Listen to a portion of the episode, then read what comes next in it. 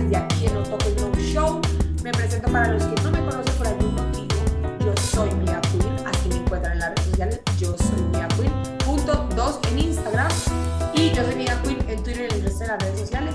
Les presento a mis caballeros de armadura blanca. Hombre, ¿quién no te va a conocer? Ahora ya todo el mundo te conoce, pero es bacano seguirse presentando. Nos toca presentarnos a nosotros, hombre, acá. Yo les recuerdo, a mí me encuentran como Milo Instantáneo para que nos sigan mandando sus mensajitos, nos sigan contando sobre temas que quieren que hablemos en este programa. Y mi compañero, Y mi- a mí me encuentra como arroba Ryan Fauciana. Buena berenjena, Cami, tenés ahí en cámara. eh, Oh. con la que estás, buena berenjena, la que estás hablando. Y la camisa también, la camiseta también.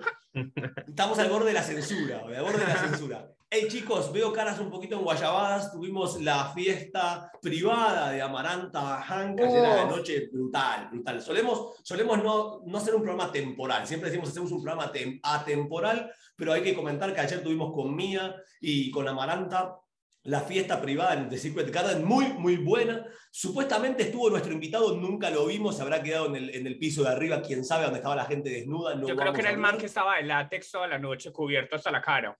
Ah, ese. Pero qué bueno porque viene un poquito acorde con el tema. Ahora vamos a entrar un poquito en detalle. Quiero repasar las redes sociales de No Tokens, No Show. Nos encuentran así en todos lados, arroba No Tokens, No Show. Sepan que nos escuchan en. Spotify y nos encuentran en YouTube a través del canal Comfort Radio. Ahí van a encontrar todos los programas para que la vean a Mía, para que vean nuestro invitado, que sin más preámbulos, Mía, ¿lo querés presentar vos? Que se presente Claro que ¿tú lo querés sí, yo lo presento con todo el amor del mundo que me da el corazón. Tiene un nombre medio raro ahí en el Zoom, ¿no? Eh, a ver, les voy a presentar a un hombre que sabe bastante sobre su misión y sobre, eh, ¿cómo se dice? ¿Cuál Eh, es tu misión? dominación. Misión y, domina- y dominación. Él sabe bastante de ambos, voy a aplicar ambos. Es un personaje que yo lo conocí en un, en un, ¿eso era qué? Un, un evento, un evento ¿Algún antro de esos? algún antro, a todos nos algún antro de perdición, pero él me introdujo muy bien en este mundo del ocultismo, el ocultismo, un redoble para... Les presento mis amores a. Daniel, les presento a Daniel, Daniel, Danielito, Danielito Tapias, mi amor, aplausos. ¡Vamos, Epa. Dani! Ay, no, gracias, gracias Mía. Sí, yo me acuerdo que también la primera vez que vi a Mía fue cuando estaba todavía a Sala Sentidos ahí en la 80, creo. Ajá, y que estaba toda trepada, como siempre, y dándola toda. Y apenas Animando nos, conocíamos. Y que terminamos, terminamos por allá en otro sitio, eh, en la Exacto. 70 también, que bueno. Mejor no hablar de cosas. ¿no? Cuéntenos sobre ustedes, pero no una cosa tan íntima, mejor dicho, Dani, contanos sobre tu experiencia con, con el BDSM, etcétera. Que hablamos mucho de redes, esto aquí tenemos amarres, tenemos muchas cosas que tienen que ver con este tema. Contanos cuánto tiempo llevas en este eh, segmento tan fascinante, digamos, no solo de la industria sexual, sino también de la experiencia, porque esto es una cosa que también se hace pues en, en la vida real. Ok, sí, nada, bueno, gracias. eh, gracias por la invitación, Cami, Ryan, Mía. Em, digamos que el acercamiento al, al BDSM que yo he tenido ha sido relacionado a todas las, a diferentes comunidades sexuales en el país. Como Pero lo que- primero, Dani, qué bueno que nos explicaras, que les explicaras a las perversidades qué significa exactamente. BDSM. Ok, Mm. sí, vale. BDSM traduce las siglas de bondage, dominación, sumisión y masoquismo. Eso e- es básicamente el BDSM, que hace parte de un juego de prácticas que son las prácticas alte- sexuales alternativas. Siendo el, Que el son- bondage, los amarres, pues, como para que el Sí, público lo tenga eso, claro. Cuerdas 2021. Para todos los que están Entonces, viendo. digamos que la, que la, que la idea es que el BDSM sea una rama alternativa al, típico sexo, a la forma de sexualidad convencional que es como el mete y saca, eyacular, terminar y ya está. ¿sí? Cuando tú entras como en un mundo más alternativo, sobre todo en este tipo de prácticas, encontrás un sinfín de maneras de interactuar, tal vez en este caso con tus usuarios, enriquecer tu vida sexual o eh, ponerte como, como nuevas metas, ¿sí? Porque es un mundo que no, no termina de explorarse. Entonces, en esto yo no soy una persona realmente que practique el BDSM 24/7, pero en mi quehacer y lo que me, a lo que me he dedicado hace casi 10 años ha sido como a visibilizar bien las prácticas, BDSM, swinger, poliamor, eh, nudismo, etc. Y pues el BDSM prácticamente ha sido un, un, ángulo que ha sido muy aporreado, una, una mirada muy aporreada porque solemos o la gente suele como criticar eh, eh, eso del sadomasoquismo, o esa, ahí, ahí están los sados, los que se visten de negros, los que, y uno siempre se imagina un enmascarado como que va a, a, cortarle la cabeza a quién sabe a quién, sí, entonces ah, se alimenta más el, el, tabú respecto a eso. Entonces como que me gusta hablar del tema y sobre todo en este gremio, el gremio eh, webcam que es tan necesario y que, y que tantos modelos se han encontrado en, alguna, en algún momento de su vida con un personaje desviadito, rarito, alternativo y no han sabido interpretarlo. Entonces está bueno hablar de ese tema también. Mira, que hay algo que eh, yo siempre me acuerdo y yo creo que ya lo he dicho acá y es de mis citas favoritas sobre el sexo, que es una cosa que dice Oscar Wilde y es todo en la vida se trata de sexo, menos el sexo.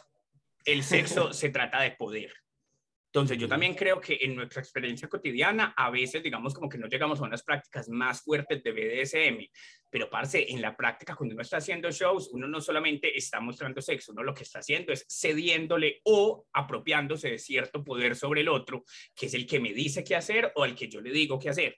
Entonces, de alguna forma, como que los primeros pinitos en el BDSM acá, yo creo que todos ya los hemos hecho en nuestras transmisiones, menos Ryan, pues que no transmite. Pero la idea también es abrir los horizontes porque si es algo en lo que ya estamos entrando, ¿por qué no profesionalizarnos, entenderlo mejor y sacarle más plata? Cami, eso mismo quería preguntar, eso mismo que vas vos, y es, muchas veces quizás creemos o falsamente de que uno tiene que pertenecer o estar dentro del BDSM. Y ahora mi pregunta es, yo si no tengo quizás una faceta tan desarrollada de sumiso o de dominante, ¿puedo incorporar también a mi show algunas prácticas del BDSM sin necesidad de volcarme 100% de lleno a esta rama? Claro, sí, pues mira que yo siempre coloco un ejemplo para eso mismo que vos estás diciendo, Ryan, y es el hecho de que a mí, no, a mí me gusta el fútbol no me hace jugador del Real Madrid, ¿sí?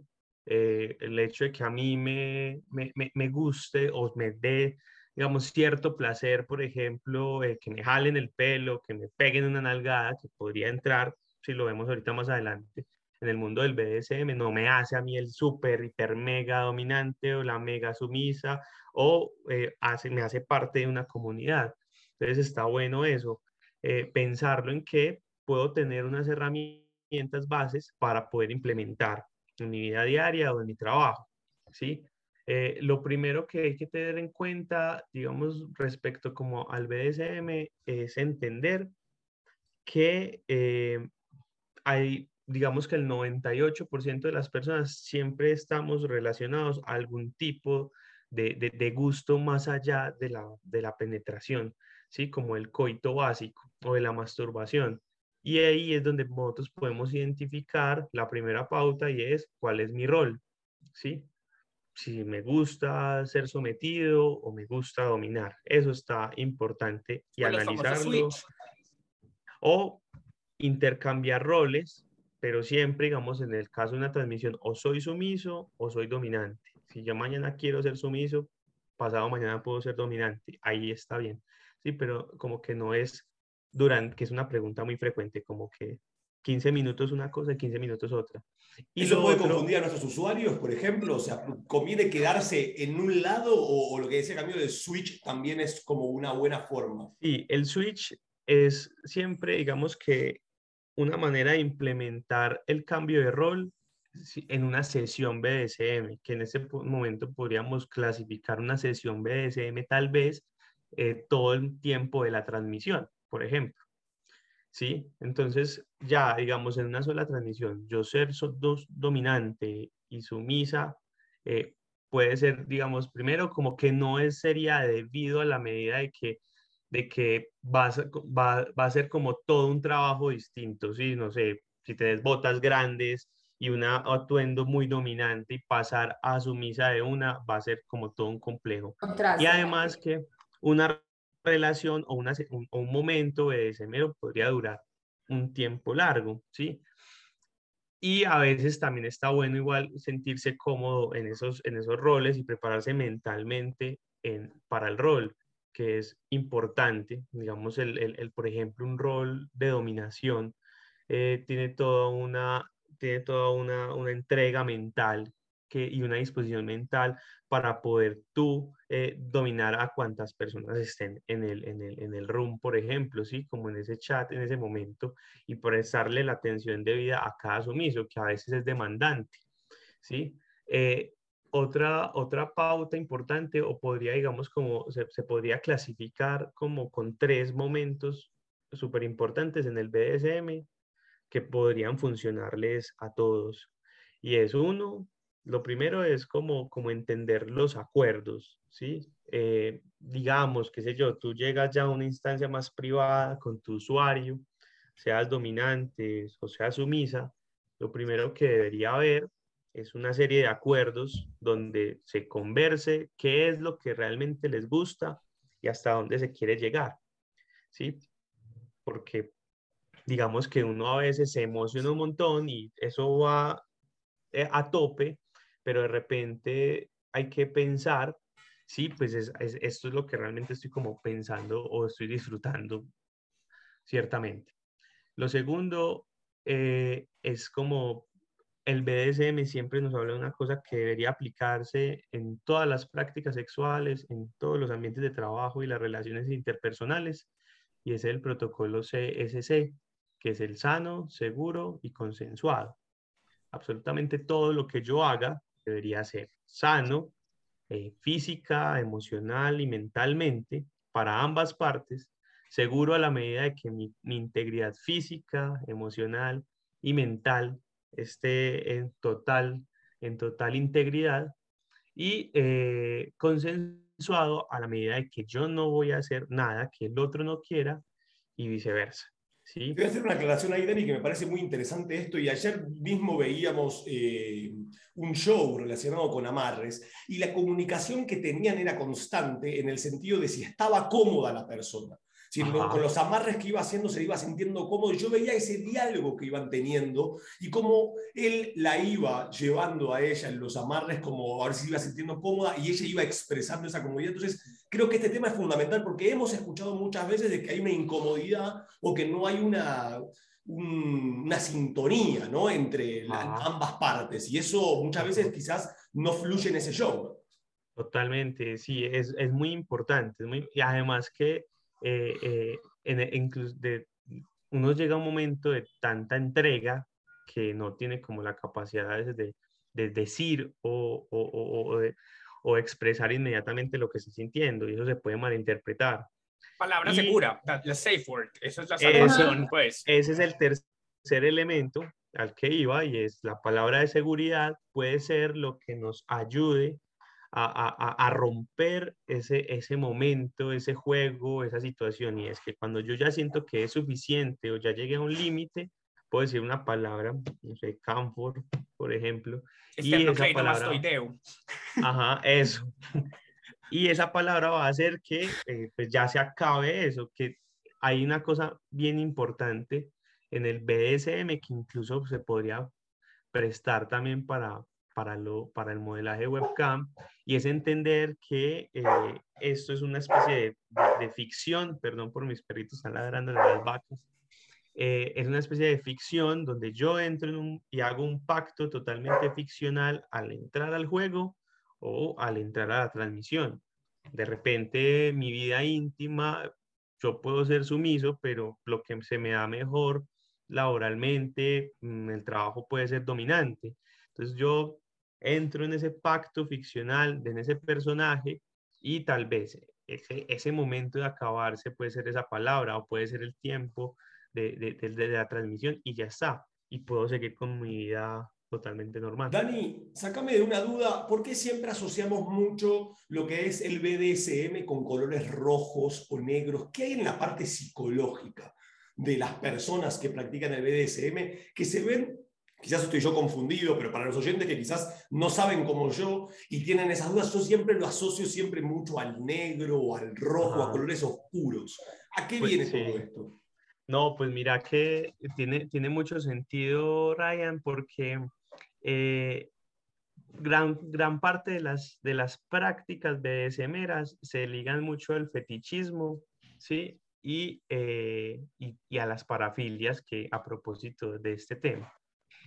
Y más o menos por allá en los 70 se crea, eh, se crean las primeras, los primeros eh, momentos como Leather, por ejemplo, son como las prácticas, el cruising, por ejemplo, en, en San Francisco y con todo este estallido de la, de la, de la libertad de la expresión sexual. Y en esas zonas de cruising eh, salen las primeras comunidades leather, que es de cuero, y la mayoría son negras, por ejemplo, ¿sí? Son, es cuero, normalmente se, se ve negro. Atuendos de policía, ahí se veían las máscaras de cuero, se veían los hoods, que son las, estas, estas máscaras de, de, de verdugos, y ya se empieza como a relacionar también, digamos, ese negro respecto a eso. Y ahí, dentro de ese fetichismo o parafilias o fantasías, hay unas muy comunes que casi siempre se ven en negro, y es el látex, por ejemplo. ¿Sí? Los vestidos, los trajes de látex son negros en su mayoría. Entonces, pasa, que uno relaciona mucho como, como lo oscuro y lo negro con, con, con lo fetichista y lo BDSMero. Y también hay una especie de, de, de, de imaginario colectivo que eso se ha ido dibujando últimamente, que está bien, pero está, hay un imaginario colectivo respecto al sexo y, o, o, a esto que uno llama fetiches, y es como esa tienda por allá del downtown de, de New York, que son como oscuras con aviso de neón, ¿sí?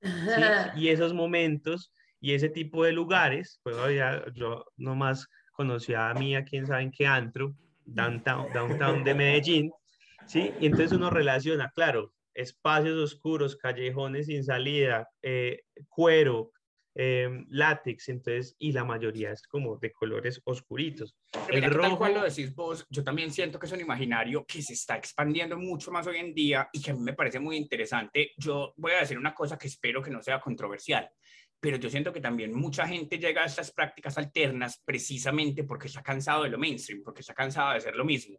Y cuando ya el BDSM se vuelve una cosa medio mainstream, también empiezan a salir alternativas a la alternativa yo ya mismo pienso mucho, si no me equivoco, es Miss Lonely, que yo la veo usar mucho, pues que la hemos tenido aquí de invitada en el programa, mucho cuero rosado, que es una cosa que llama mucho la atención, que cuando vos ya has probado lo mismo 500 veces, también quieres probar una cosa distinta, pues uno se cansa del jugo de mora, tarde o temprano quiere tomar otro juguito distinto.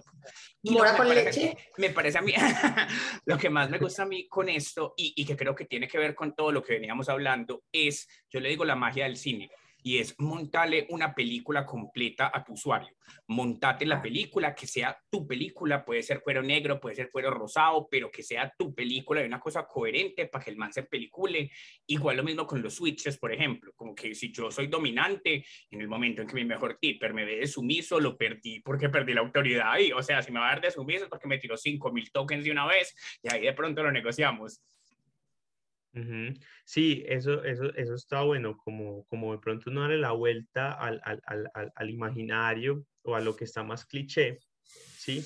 Que, pasa mucho, el, erotismo siempre se relaciona con el rojo, entonces, o el terciopelo y ese tipo de cosas, entonces como que bueno, cuando pasa, cuan- de hecho, mira el éxito, eso puede ser un recomendado, no sé si ya lo han recomendado, que es la, la, esta serie de, de Netflix, eh, Bonding Que está, está muy chévere porque a pesar de que su dominatrix es una, está de negro, su mazmorra rosada, súper linda, entonces, o sea, de una irrumpe con, con todo lo que uno se imagina de lo fetish también, como ese, ese, ese aire de ternura perversa que hay ahí. Y es un Está- nivel extra bueno de depravación, por así decirlo. Pues Ajá, cualquiera se deja ajá. dominar de una mega dominatrix cuaja. Ahora imagínate que te domine una teen. Eso tiene un morbo Ajá. adicional, pues. Claro. Totalmente. Eso, eso como, como, como, como eso se podría jugar como a mezclar esas cosas inesperadas y darle una vuelta total a lo que uno ya, a lo que uno ya está acostumbrado. Porque de repente si esa puede ser un, un, tip de oro tal vez para los, los, los, hashtags que yo coloque. Si yo coloco algo sobre fetish y probablemente donde lo ponga vamos a encontrar casi siempre lo mismo, pero si juego con un contraste distinto, puede llamar. Eso es importante, el tema de los hashtags es muy importante. Creo que eh, este fetiche es un fetiche que, que, está muy presente dentro de la webcam. Entonces, a todos aquellos modelos que están escuchando ahora, sepan que una buena utilización de hashtags va a permitir que el nicho de usuarios me pueda descubrir muchísimo más fácil. O sea, que realmente vayan a buscar lo que realmente quieren ver. Por eso es muy importante que trabajemos bien en los hashtags que vamos a utilizar. Estamos, como habíamos dicho, los programas estos son súper rápidos. Habíamos quedado con Dani que íbamos a hablar también de parafilias. Creo que nos va a quedar pendiente para un próximo programa. De Dani, yo creo que quiero que nos vayamos cerrando. Eh, ya llegamos a los 20, 25 minutos del programa. Yo quiero que nos vayas cerrando diciendo ¿Dónde te puede encontrar la gente? Todos aquellos que estén interesados en saber un poquito más acerca del BDSM, ¿qué les recomendás que hagan? ¿Qué les recomendás que vean? ¿O a dónde te pueden escuchar a vos? ¿Por dónde empezar? ¿Cómo ir definiendo mi rol? Contanos ahí súper breve, me has dicho, eh, Nacho no, pues, domina. Ok, no, no, nada. Yo creo que busquen a, a Sex Academy Latam, que es nuestra academia de sexualidad eh, y la primera que acá en Colombia. Estamos como en Instagram como arroba Sex Academy Latam y pues de hecho ya hay varios cursos respecto a iniciación en el BDSM, cuerdas, que de pronto podrían funcionar. Estamos a punto de lanzar el, el, el, el, el exo proyecto de Sex Academy que les va a gustar mucho, que es Cam Edu, que es la, una, una plataforma de difusión y educación para la industria y qué momento se puede eh, eh, ir vinculando con Sex Academy en Latam. Entonces, búsquenlo ahí y ya vean referencias de, de estos temas, vean Bonding, busquen la película La Secretaria, que es bien interesante en temas de gustos sexuales. Eh, Kiki, El amor se hace, que también está en Netflix, es una super película y engómense con eso. Y literatura, pues sobra, sobra decir que el Marqués de Sade y busquen la historia de O, que es muy buena. Ahí vuelven y reproducen en el podcast. Dani, ¿a vos cómo te encuentran en redes? En redes, pues yo, pues Daniel, Daniel-Tapias, ese es mi perfil. Pues pero ahí subo fotos de perritos y de... eh, busquen. No, podemos no, para que lo vayan, no lo vayan a buscar allá pensando que lo van a encontrar en cuero negro, todo. Todas las dominatrices. No, mi amor. No, mi amor. Él tiene un Instagram normalito. Dani, de casualidad. Es el Instagram vainilla. Instagram de de, de bondage, de BDSM? Pues mira, la, no tengo la cuenta así fresca, pero se podría buscar algo sobre el Kinky Munch Medellín de pronto en, en, Instagram o en Facebook, que son la comunidad BDSM se reúne una vez al mes en Colombia, en Bogotá, Cali, Medellín, para hablar de esos temas y para la gente curiosa que les gusta profundizar en ello, pues allí pueden encontrar espacios seguros para hablar. Entonces, Kinky Munch Medellín, lo pueden encontrar, es hace casi 12 años ya. Todos aquellos que nos están escuchando, entonces, pendientes de este programa, van a saber muchísimo más sobre el BDSM y si quieren averiguar más, están en esas dudas, en esas inquietudes, en esa búsqueda, bueno, Dani ya nos dio un par de referencias donde podemos empezar, como dice Mía, a culturizarnos un poquito más acerca de esta práctica, que es un recurso muy interesante para aplicar también en la webcam. Tengan en cuenta, yo, yo hablo mucho con una gran amiga que es una gran dominatrix en Canfor, que es la hermosa Jenny Rock, y a mí Jenny cada ratico me dice lo impresionada que está, como parce, mira, a mí en una época solo me llegaban los alemanes más perversos del mundo. Hoy en día me están llegando sumisos de toda parte, incluso ya lo dice así que se la medio pero me está llegando gente normal. O sea, eso es una cosa que tenemos que expandir nuestros horizontes porque ahí hay plata, porque ahí hay trabajo, porque hay oportunidades muy bacanas. Entonces, esto, si bien es una cosa que parte como una cultura alternativa, ya se metió en el mainstream. Entonces, tenemos que aprender más. Esperamos hablar en programas futuros sobre eh, shows especiales para sumisos, para dominantes, etcétera. Esto es un abrebocas, chicos, y con eso yo me voy despidiendo. Recuerden, Milo Instantáneo y busquen No Token No Show en todas las redes. Pelaos. Bueno, a mí me cuenta como arroba Ryan Fauciana y bueno, como decía Milo, vamos a seguir teniendo, Dani, te vamos a tener presente en otro programa para que sigamos profundizando más de este tema. Chicos, gracias. Gracias. Dani, despide. No, gracias, gracias por la invitación. Se nos fue volando el tiempo. Eh, me buscan, si quieren fotos con perritos, Daniel-Tapias. ¿A dónde te pueden escribir las dominas? Sí, eso ahí, como pet play, pet play. Gracias, chicos. Eso me encantó, eso se notó que es un que fue un programa basado en el BDSM porque Dani literalmente dominó todo el programa. dominó todo el programa como lo pudieron escuchar y para los que nos pueden ver, pues bueno, se pudieron dar cuenta de que bueno, así así todo con la carita de enfiestaditos y todo que estamos, mi amor, pues porque la pasamos muy rico, porque trabajamos muy rico, mi amor. muchas gracias a todos ustedes. Eso, muchas gracias a todos por vernos, por escucharnos, por seguirnos, por hacer este programa tan grande, porque ustedes saben que esto es un podcast de Camfor para Latinoamérica, para que nos eduquemos y nos culturicemos, perdón, culturicemos en esta industria del, web. Muchos besos, nos vemos en un show. Latinos y Latinas Cam4 en Instagram y Cam4 en Twitter. ustedes ponen Cam4 y ahí les sale todo el chorrero de Cam4 que hay. Y besitos. Yo soy Mia en Instagram. Los amamos mucho. No toquen no show. No toquen no show, mi amor. Recuerden. Besitos. Chao, chao. This has been a Cam4 radio production. Come say hi at www.cam4radio.com.